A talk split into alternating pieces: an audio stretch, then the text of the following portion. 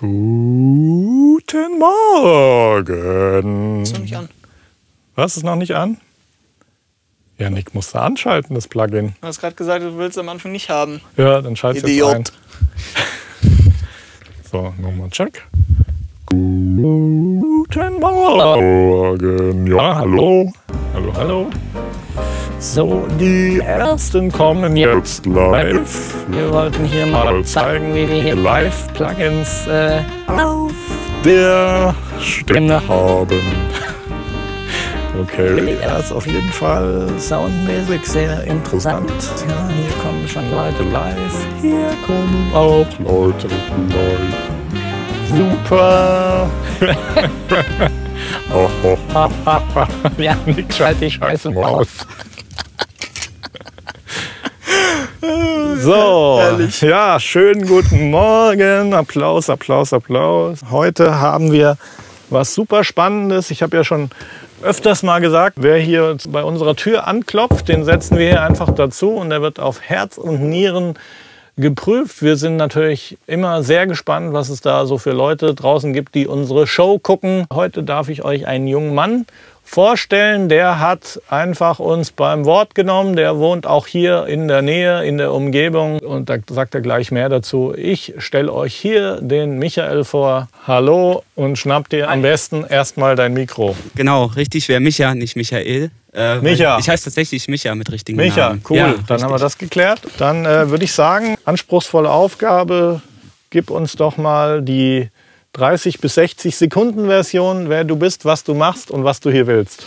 Okay, das äh, gucken wir mal, ob wir das hinkriegen. Also, ich komme, wie gesagt, schon aus der Nähe, wo du herkommst, aus Langgöns. Und äh, ich interessiere mich schon eigentlich immer für Musikproduktion, war schon immer Musik interessiert, habe dann mit 20 Jahren als DJ angefangen, auf Hochzeiten unterwegs gewesen, Partys. Ähm, und bin dadurch immer mehr in die Musikproduktion irgendwie reingekommen, dass ich halt selber Produktion halt machen wollte. Habe dann jetzt ein Jahr lang ein privates Studium gemacht im Musikproduktionsbereich und Mhm. bin gerade noch dabei, mich an Unis zu bewerben und das einfach weiter zu studieren, weil ich gemerkt habe, ey, das macht mir so viel Spaß und ich habe da echt Bock dran.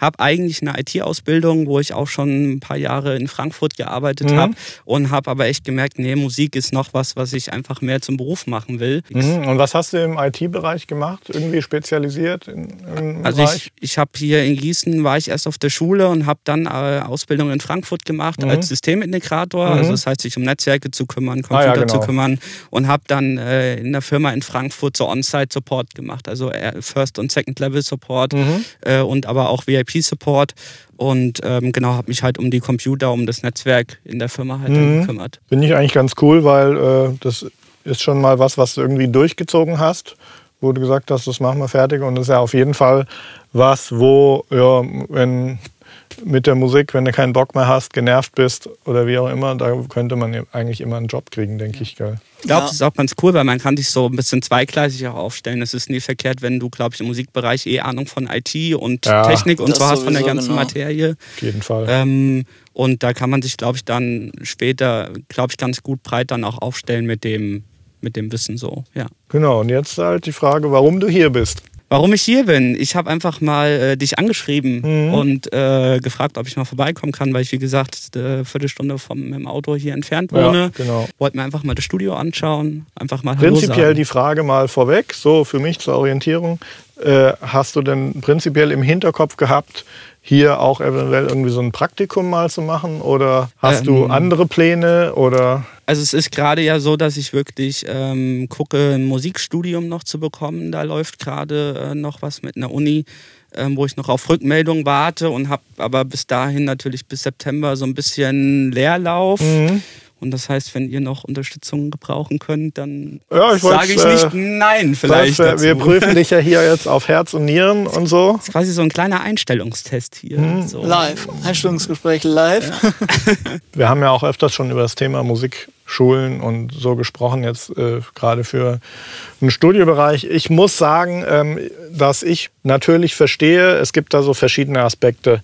Äh, ich verstehe natürlich, dass gerade jetzt in der Kommunikation mit den eigenen Eltern oft das äh, cool ist, so ein offizielles Ding zu machen, was sich eben Schule oder Universität nennt.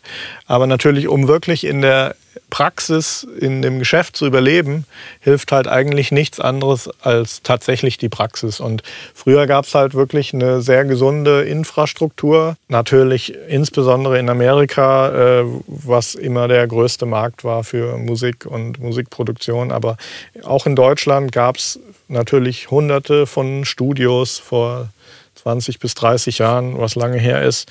Und äh, leider gibt es kaum noch eine Infrastruktur für Leute, die einfach reinkommen wollen in das Thema. Und es ist eigentlich so, dass fast alle, die ich kenne, die drin sind, das beruflich machen und halbwegs äh, auch davon leben können, eigentlich als Praktikanten, Assistenten, irgendwo anders eingestiegen sind, um einfach zu sehen, wie läuft es in der Praxis und was passiert tatsächlich an der Front. Und das, glaube ich, kann einem keine Schule oder Universität beibringen. Also ich glaube auch wichtig ist, ähm, dann einfach dein, dein Netzwerk selber auszubauen, Leute kennenlernen äh, in dem Bereich, weil an den Schulen lernst du dann auch nicht wirklich die Leute kennen, die in dem Bereich arbeiten, sondern halt deine, deine Professoren oder so. Aber das ist der Vorteil halt wirklich von der, von der praktischen Arbeit. Am besten lässt sich das wahrscheinlich verdeutlichen, wenn du, wenn, wenn ich jetzt rede von einer Schule, wo du Marketing und Social Media lernen möchtest.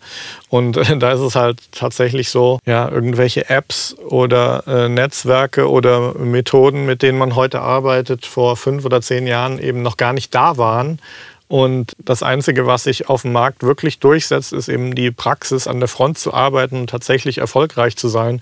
Und das bedeutet halt wirklich probieren und auch ins kalte Wasser geworfen zu werden. Und die äh, Welt, die aktuelle, ist so disrupted durch das Internet, dass sich die Regeln halt brutal ändern. In dem Moment, wo das Auto vorgestellt wurde, war es halt auch so, hat auch jemand irgendwie gerade 10.000 Pferde irgendwie im Stall gehabt, in der Hoffnung, die als Transportmittel zu verkaufen. Seitdem ist das Pferd halt als Transportmittel, äh, obwohl es Millionen Jahre etabliert war, äh, nicht mehr so angesagt. Und ähnliche äh, Dinge passieren eben gerade in der Medienwelt. Ja, also jedem ist eigentlich die Möglichkeit gegeben, da sich selbst was aufzubauen und selber was zu probieren. Ja, ob es dann, ob, wenn man auf Facebook Live geht, ob es dann Leute gucken, hängt natürlich davon ab, wie interessant der Content ist.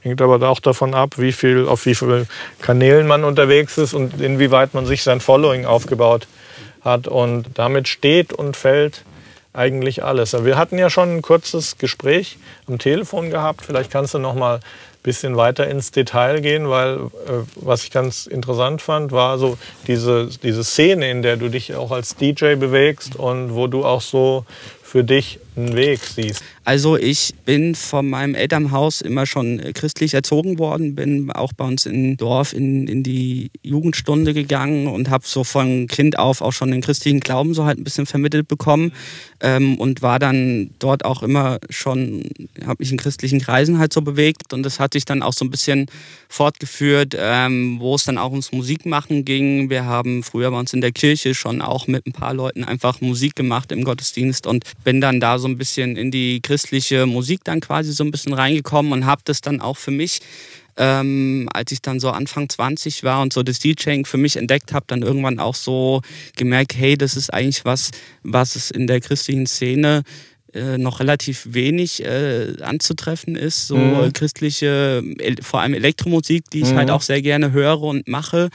Ähm, und habe mich dann da ähm, so ein bisschen drauf spezialisiert, christliche Elektromusik erstmal zu suchen überhaupt im Internet. Mhm. Wo gibt es sowas überhaupt? Ein bisschen ein Archiv dafür aufzubauen und dann aber auch selber dahingehend eigene Produktionen so ein bisschen zu machen. Remixe von irgendwelchen christlichen Songs, die man äh, kennt aus der USA von größeren Künstlern und habe mich dann auch von den Veranstaltungen jetzt von den Hochzeiten mehr so ein bisschen weggezogen und bin wirklich jetzt mehr auf christlichen Großevents unterwegs. Mhm. Also ich weiß gar nicht, die meisten wissen das gar nicht. Der christliche Glaube ist nicht nur das, was in der Kirche ist mit alten Leuten, sondern es gibt wirklich eine, eine richtig starke Jugendbewegung in ganz Deutschland mit Leuten, die in junge Gemeinden gehen, die sehr modern gestaltet mhm. sind. Und es gibt da auch ja, ein sehr ist, großes Event. Das ist mir auf jeden Fall bekannt. Ja. Ich kenne das auch aus, aus der Zeit, wo ich noch ähm, Live-Technik gemacht habe.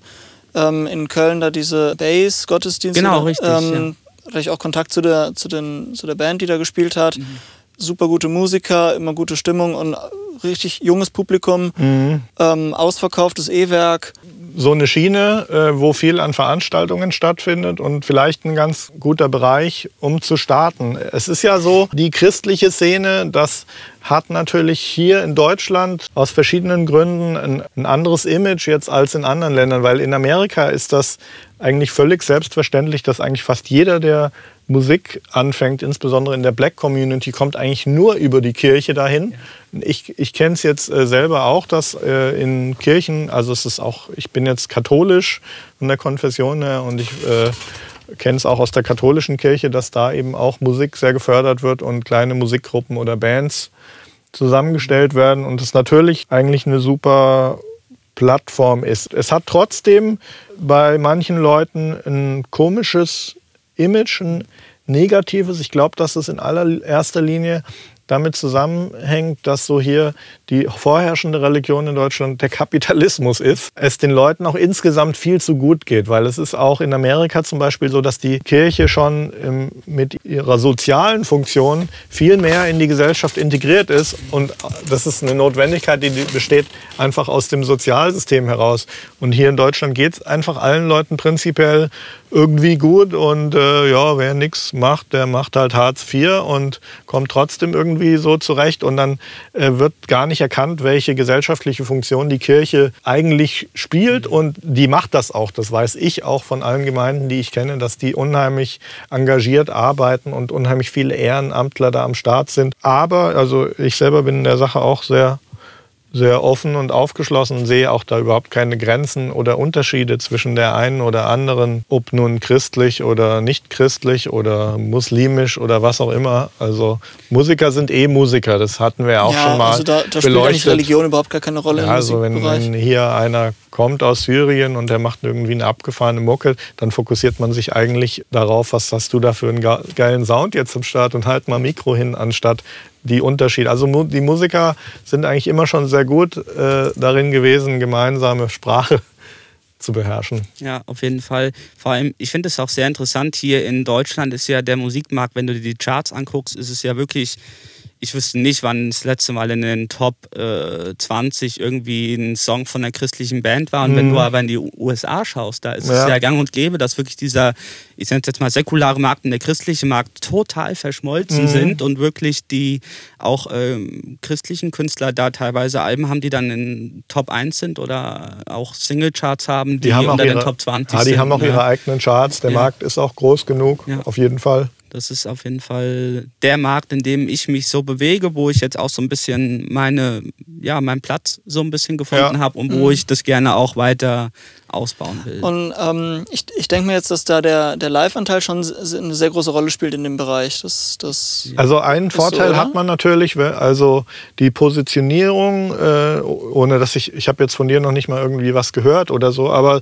so von der Idee ist das durchaus rund, muss ich sagen, jetzt so quasi der christliche EDM-Guy aus Deutschland irgendwie zu sein. Ähm, das ist ein interessantes Konzept und bei der Vermarktung letztlich gehst du natürlich schon spezifisch. Ich glaube, dass du da eher offene Türen einrennst, als wenn du jetzt einfach randommäßig als EDM-DJ einer von 10.000 oder Hunderttausenden in Deutschland bist. Man kann sich dann schon leichter merken, wer du bist und auch jetzt im Marketing. Du kannst dann halt auf Facebook, fällt mir jetzt halt spontan ein, im Targeting gehst du halt dann schon auch auf diese christliche Szene und versuchst halt die Überlappungen von EDM und christlicher Musikszene oder Szene generell irgendwie anzugehen. ich kann mir das auch ganz witzig vorstellen, wenn du dann halt sag mal, dich als christlicher DJ oder was auch immer vermarktest und dann einer, der jetzt mal mit Kirche nichts am Hut hat, hört auf einmal die Musik und, und, und findet halt die Musik gut und ähm, kommt praktisch dann da irgendwie in, wieder in, in Kontakt mit der Kirche und so. Das, das kann auch ein, ein ganz rundes Konzept sein. Ja, auf jeden Fall. Und ist auch irgendwie ein Türöffner. Definitiv, weil, wie gesagt, Glaube ist für die meisten Leute halt eher was, was irgendwie nach alt und verstaubt klingt oder so, aber das ist halt wirklich überhaupt nicht so. Und das ist wirklich eine gute, gute Chance, Leute halt zu erreichen über die Musik und zu zeigen, hey, wir können, oder es gibt mehr wie Orgelmusik im christlichen Bereich. Ne? Also wirklich halt richtig gut produziertes Zeug, vor allem aus der, aus der USA gibt es richtig viele Künstler, Ähm, ich denke da an Toby Mac oder Capital Kings, die halt wirklich top aktuelle Musik machen in dem Bereich ähm, und die, wo die Alben sich auch millionenfach verkaufen. Das ist hier aber in Deutschland leider noch nicht so richtig angekommen. Also klar, Ja, die Frage, ist, die Frage ist dann auch, dass Musik ja sowieso über diese, über diese Schubladen hinweg für sich selber spricht. Und das ist für mich dann die entscheidende Frage, inwieweit es dann überhaupt nötig ist, sich jetzt dann da abzugrenzen, weil es spricht ja trotzdem nichts dagegen, äh, auch quasi in dieser Nische zu sein, aber dennoch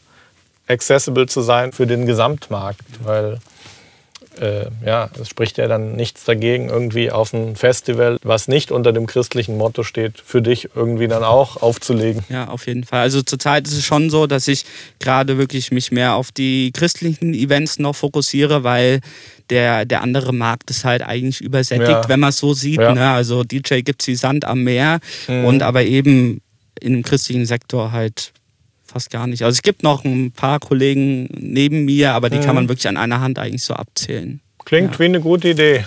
Auf jeden Fall. Auch marketingtechnisch kann man da Ja, gut was machen, bestimmt.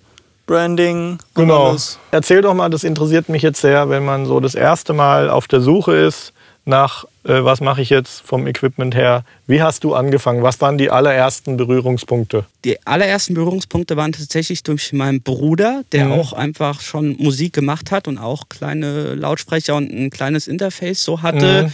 Und da habe ich mir das tatsächlich abgeguckt. Der hatte ein Focusrite-Interface, also habe ich Mhm. mir auch ein Focusrite-Interface gekauft. Und was dann die erste Software, mit der man arbeitet? Ähm, mit, mit Audacity habe ich natürlich am Anfang was gemacht, Mhm. bin dann aber ziemlich schnell, dadurch, dass ich elektronische Musik mache, bei Ableton Live gelandet Mhm. äh, und bin aber dann jetzt für so größere Settings dann bei Pro Tools gelandet. Mhm. Ähm, habe aber auch Logics ausprobiert und oh, es gab noch so ein Programm, da war ich 16, da hatte ich Aufnahmen mitgemacht. Ich überlege gerade, Cool Edit Pro 2. Mhm, Ich okay. weiß nicht, ob ihr das was sagt. Ja. Äh, das war wirklich so das Programm, mit dem ich mit 14 oder 16 so wirklich meine allerersten Aufnahmen Ja. damals gemacht Ja. habe. Und ähm, dann hat man sich die Sachen so nach und nach halt dazu gekauft. Also dadurch, dass ich ja dann auch im IT-Bereich gearbeitet habe, war ich dann kein armer Schüler mehr oder so und habe Mhm. dann Geld verdient und konnte mir dann jetzt auch ein bisschen Equipment im DJ-Bereich, aber auch im Produktionsbereich zusammenkaufen. Was hast du denn da so? Einfach mal ein bisschen Ich habe ein Name-Dropping. Genau, ich habe ein Focusrite Sapphire Okay. 56 Interface, habe äh, ein Rode NT1 SM58, habe zwei Studio-Lautsprecher KLK 6, die Mhm. dritte Serie von denen und den Subwoofer auch dazu, den Mhm. 10 Zoll Sub. Habe ein Pioneer DDJ SX Mischpult Mhm. zum Auflegen.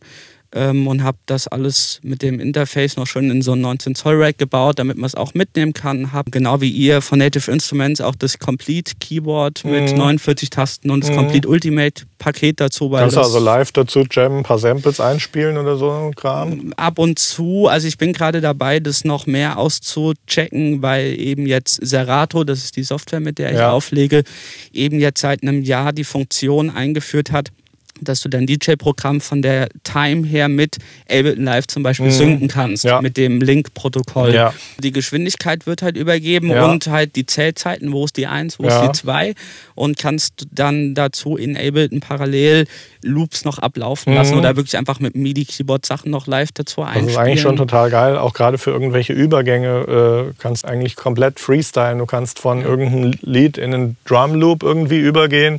Kannst dann, wenn du Bock hast, so ein bisschen jammen oder was auch immer. Genau, oder wenn du einen Song hast, der jetzt kein Outro hat, irgendwie mit dem Schlagzeug oder so, kannst du halt selber einfach einen Beat dann Ja. dazu synken, kannst parallel Mhm. dann auf deinem Controller den neuen Song vorbereiten und dann auch passend zur Geschwindigkeit und in Time dann wirklich auch dazu einspielen. Also Ich krieg richtig Bock, als DJ aufzulegen plötzlich.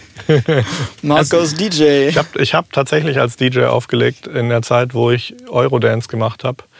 So äh, die Jahre 91 bis 94 hatte ich hier in Gießen eine große Disco den Freitagabend von null aufgebaut auf zweieinhalb bis 3.000 Leute jede Nacht und habe da so eine Crossover-Night gemacht, wo alles gespielt wurde, von Pop, Rock bis alle Dance-Sachen, die damals liefen. Ich fand es auf die Dauer, damals war noch das Rauchverbot noch nicht durchgesetzt in den Kneipen, ich fand es sehr ungesund auf Dauer. Und dann bist du halt am Freitag auch irgendwie erst um 5 Uhr morgens zu Hause gewesen, das heißt der Samstag war kaputt, habe aber sehr, sehr gut verdient. Ja, ich bin in den Laden reingekommen, da waren die eigentlich total am Ende, hatten keine Leute und dann habe ich mit dem Besitzer verhandelt, dass ich 50 Pfennig, das waren noch D-Mark-Zeiten, pro zahlenden Besucher bekomme. Ja, und dann hat man zweieinhalb bis 3.000 Leute jeden Freitag. Deswegen habe ich das auch noch eine Weile gemacht und es war andererseits auch immer sehr gut, um meine Produktionen zu testen. Also meine Dance-Produktionen, die ich damals gemacht habe, die sind wirklich im Club optimiert worden und ich konnte dann in dem Moment, wo ich zu Plattenfirmen gegangen bin, sicher sagen, dass äh, Du hast, kannst auch so psychologische Tricks anwenden, dass du so Sounds ins Intro reinmachst, wo du weißt, okay, das, die sind so wie so ein Ruf auf die Tanzfläche. Und das hat gut funktioniert. Ich habe dann auch Plattenfirmen teilweise eingeladen in den Club und gesagt, hey, ich habe hier eine Nummer. Da sage ich jetzt gar nichts dazu. Da kommt ihr und ich lege die auf und dann seht ihr, wie es abgeht auf der Tanzfläche. Und ja, macht Spaß. Ich finde es auf Dauer sehr ungesund und anstrengend. Ja, mittlerweile bist du auch schon ja, was älter. Ja, ja, komm. Immer noch Wenn man jung ist, kann man das mal machen. Lass dich nicht herausfordern zu einem Fußball 1 zu 1 Spiel. nee, äh, Gesundheit finde ich schon auch einen wichtigen Aspekt. Ich Auf hab, jeden Fall. Ich habe dann auch, war ich auch mal ein Dreivierteljahr in ganz Europa unterwegs, in Clubs als Manager allerdings äh, von einem Dance Artist. Das fand ich auch anstrengend, irgendwie das ganze Wochenende auf Flughäfen zu verbringen und dann auch natürlich immer nachts um eins oder zwei erst den Gig zu haben, zwei Stunden im Hotel zu schlafen, dann wieder. Das klingt schön, aber wird schnell langweilig. Und geht halt echt auf die Substanz. Geht richtig auf, auf die auf Substanz, die ja. Dauer. Da finde ich unser Studioleben hier schon so richtig gemütlich, wenngleich wir auch fast rund um die Uhr arbeiten. Ja, aber also ich würde sagen, auch, man muss das auch mal auf längere Sicht sehen. Und wenn du jetzt fünf Jahre lang rumtourst und der, der deine Gesundheit sehr anschlägst, dann und danach bist du kaputt, ähm, ist das halt auf lange Sicht auch nicht gesund. Und du musst ja einfach 30 Jahre arbeiten.